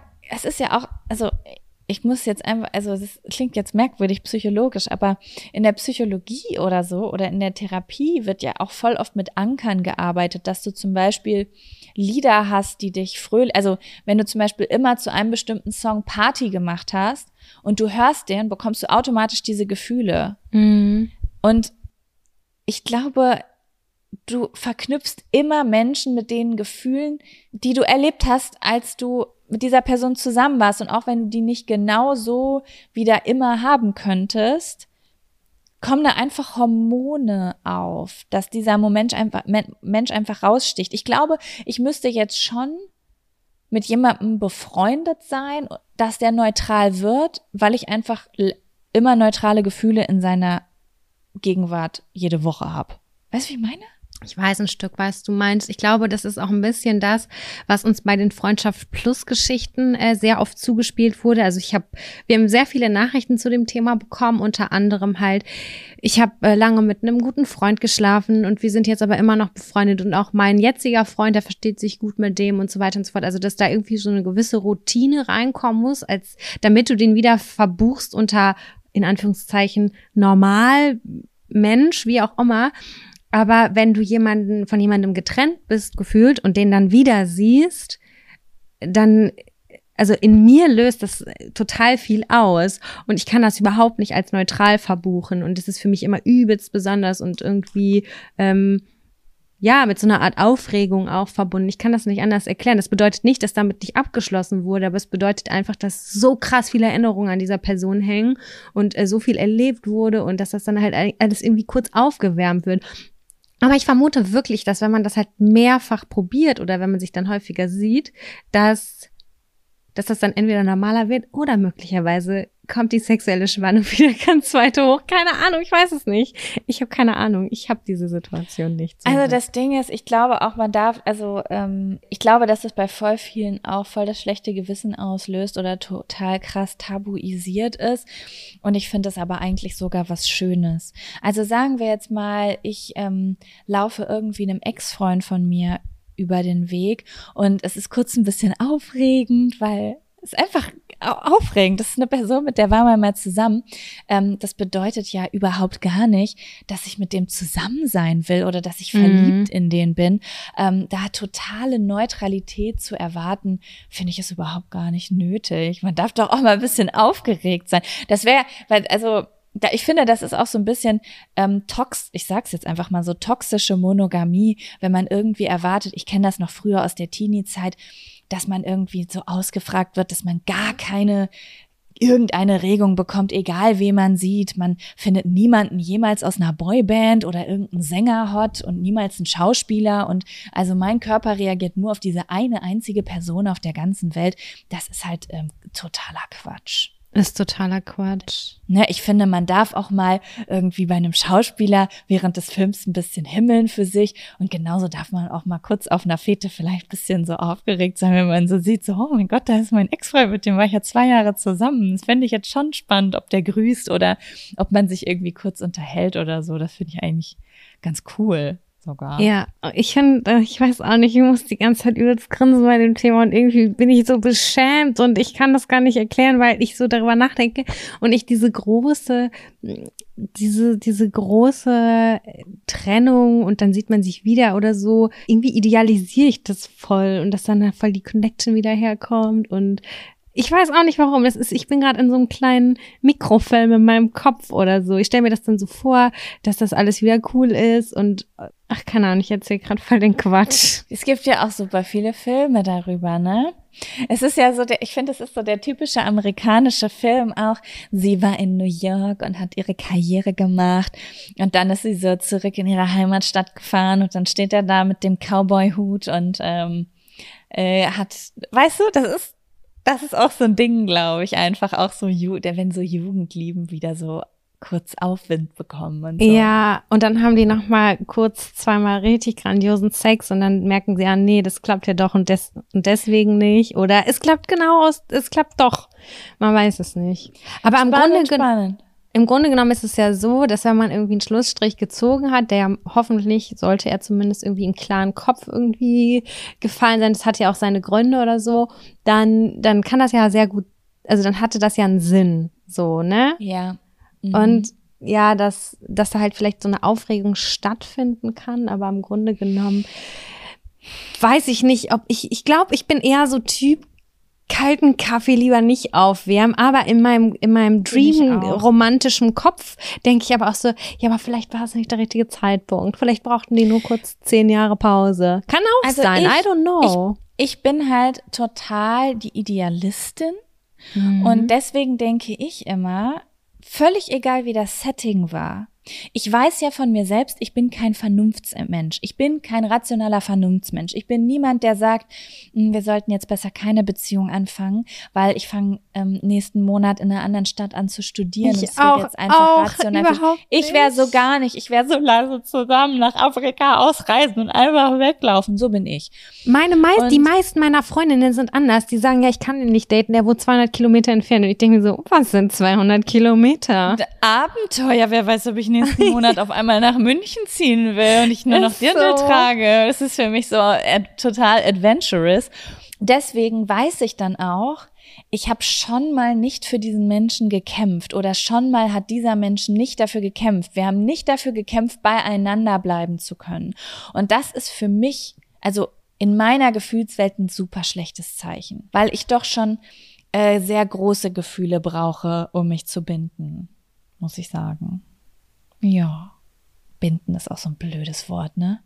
Binden ist ein schwieriges Wort, ist ein schwieriges Wort. Ich muss gerade richtig doll über mich nachdenken, weil ich merke gerade, ich weiß nicht, wieso das so ist. Es hat vielleicht auch was mit dem Alter oder so zu tun oder auch mit Lebenszielen oder Entscheidungen, die gefühlt irgendwann mit Anfang, Mitte, Ende 30 getroffen werden müssen. Ich mache das in Anführungszeichen dass, dass ich da schon irgendwie auch so voll viel drüber nachdenke, irgendwie, wie lange besteht eigentlich eine Liebe und eine Anziehung zwischen zwei Menschen? Ist sie für immer da? Auch mit meinem flapsigen Spruch mal, dass man ja vielleicht mehrere LebensabschnittspartnerInnen haben kann. Ob das für mich eine tiefe Überzeugung ist oder ob das für mich, also ich bin gerade da irgendwie so auf der, nicht auf der Suche, nicht weil ich irgendwas anzweifle oder so, aber weil ich es mich halt einfach auch irgendwie ein Stück weit frage. Und äh, das ist auch so ein bisschen. Na klar. Diesen also, Grund bin ich auf dieses Buch eingegangen, was ich eben bei Bookbeat vorgestellt habe, weil es mich halt auch wahnsinnig interessiert, weil auch darüber gesprochen wird, so, woher kommt die monogame Beziehung eigentlich und wie realistisch ist das und so weiter und so fort. Einfach aus Interesse, weißt du, wie ich meine? Naja, sagen wir mal so. Ähm, ich finde, man, das sagt man ja ganz oft, wie realistisch ist es zum Beispiel, dass Menschen sich ihr Leben, ihr Leben lang zusammen sein wollen und sich lieben. Fakt ist nun mal, ähm, das gibt es. Fakt ist auch, oft klappt's nicht. Und ähm, ja. ich glaube, dass der Struggle, den halt, das ist jetzt eine ganz andere Thematik. Aber egal, komm, wir, wir lassen uns jetzt einfach da reinfallen. Der Struggle ist, glaube ich, dass einfach ähm, wir sehr divers werden auf dieser Welt. Mhm. Es werden auf allen Ebenen die verschiedensten Dinge einfach parallel nebeneinander existent akzeptiert und ausgelebt. Das heißt, es gibt po äh, äh, Monogamie, Polygamie, ähm, man ist dreimal verheiratet, vielleicht auch gar nicht, ähm, mit dem Geschlecht, was man präferiert. Man nimmt das Geschlecht an, was man will. Also wir sind einfach super offen geworden.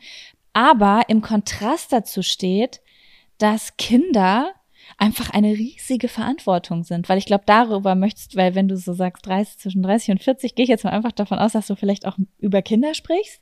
Ja, ist natürlich in dem Zuge auch noch ein Thema. Wenn du jetzt, sag ich mal, mit 20 Jahren, ja, in eine Beziehung eingehst und du bist jetzt irgendwie Anfang Mitte 30 und dann denkst du jetzt irgendwie so, ja, okay, jetzt ist irgendwie Zeit für Kinder und dann, ist es so, ich finde es auch so erstaunlich und so bemerkenswert, wie man so lange mit einer Person zusammen sein kann, irgendwie mit der so connected und irgendwie voll viel erlebt hat und so und dann aber auch gleichzeitig irgendwie die Erwartung da ist, dass man irgendwie immer zueinander sich hingezogen fühlt oder das irgendwie so ja eigentlich in den ganzen mhm. Märchenfilmen immer so ist und dass natürlich natürlich auch ein Kind da noch mit reinspielt und das natürlich auch noch mal eine krasse Verantwortung und auch vielleicht auch so eine Beziehungsprobe sein kann oder so. Keine Ahnung, das sind halt gerade so die Fragen des Lebens gefühlt, die über die ich auch stolpere manchmal. Ja, das ist einfach, also erstmal glaube ich, dass eine ähm, Beziehung, die ein Leben lang hält, äh, Arbeit ist.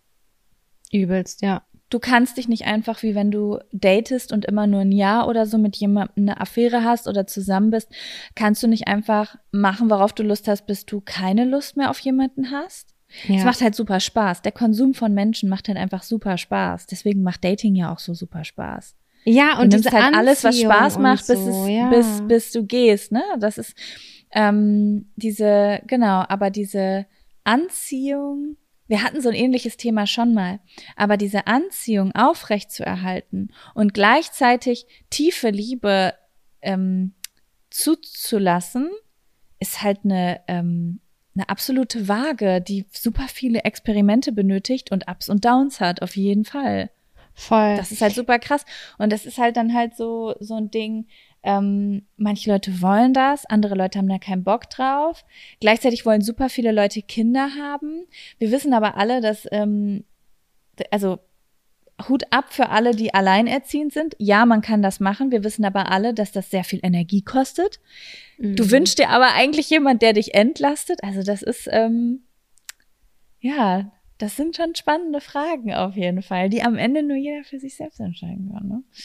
Es ist auf jeden Fall ein super spannendes Thema und für mich ist, wir haben ja auch letztes Mal nach, äh, über Sexflauten in langjährigen Beziehungen gesprochen.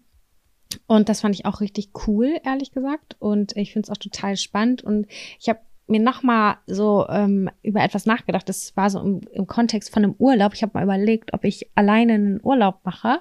Habe ich ja schon häufig ja auch schon erzählt, ne? Aber habe ich mal einfach mhm. drüber nachgedacht.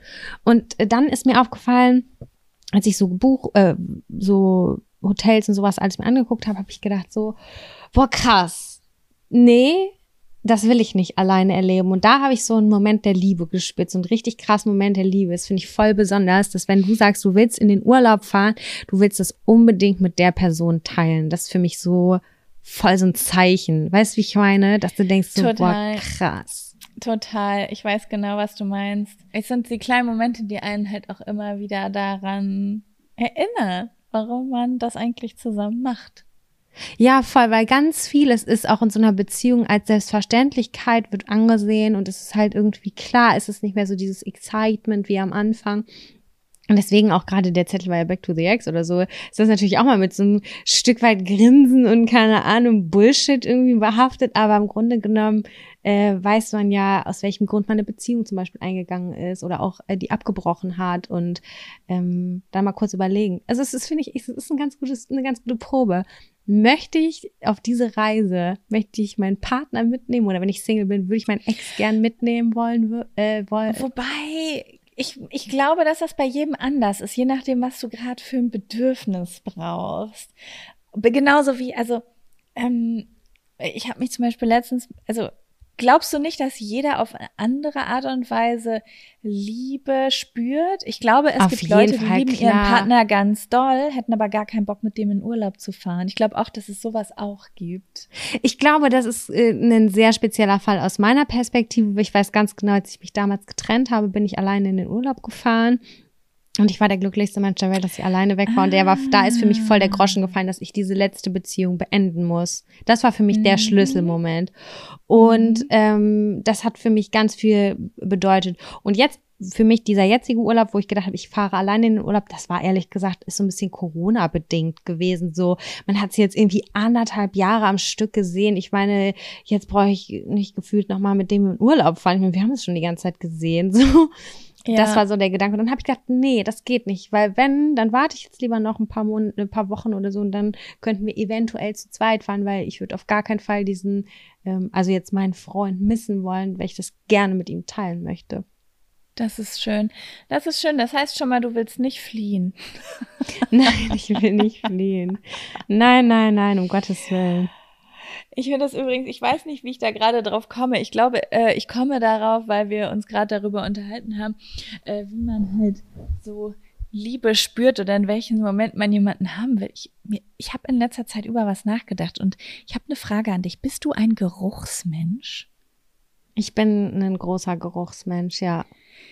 Ich dachte immer, ich bin auch ein Geruchsmensch, so wie jeder, weil ich mag, wenn Leute gut riechen, wenn ich die umarme, oder ich mag wenn Parfum oder ein Raumduft gut ist oder so. Aber mir ist in letzter Zeit aufgefallen, dass Leute um mich herum das noch viel stärker haben als ich. Mir ist meine Mutter und mein Freund, die riechen ständig an mir. Mhm. Also Kevin hat zum Beispiel letztens gesagt, da war ich vier Tage weg, deswegen komme ich da gerade drauf, weil du sagst in Urlaub fahren und getrennt sein. Und ähm, er hat mir dann erzählt, weil wir haben so übers Vermissen geredet, dass er seinen Kopf, er hat mich vermisst, er hat seinen Kopf in meinen Kleiderschrank gesteckt.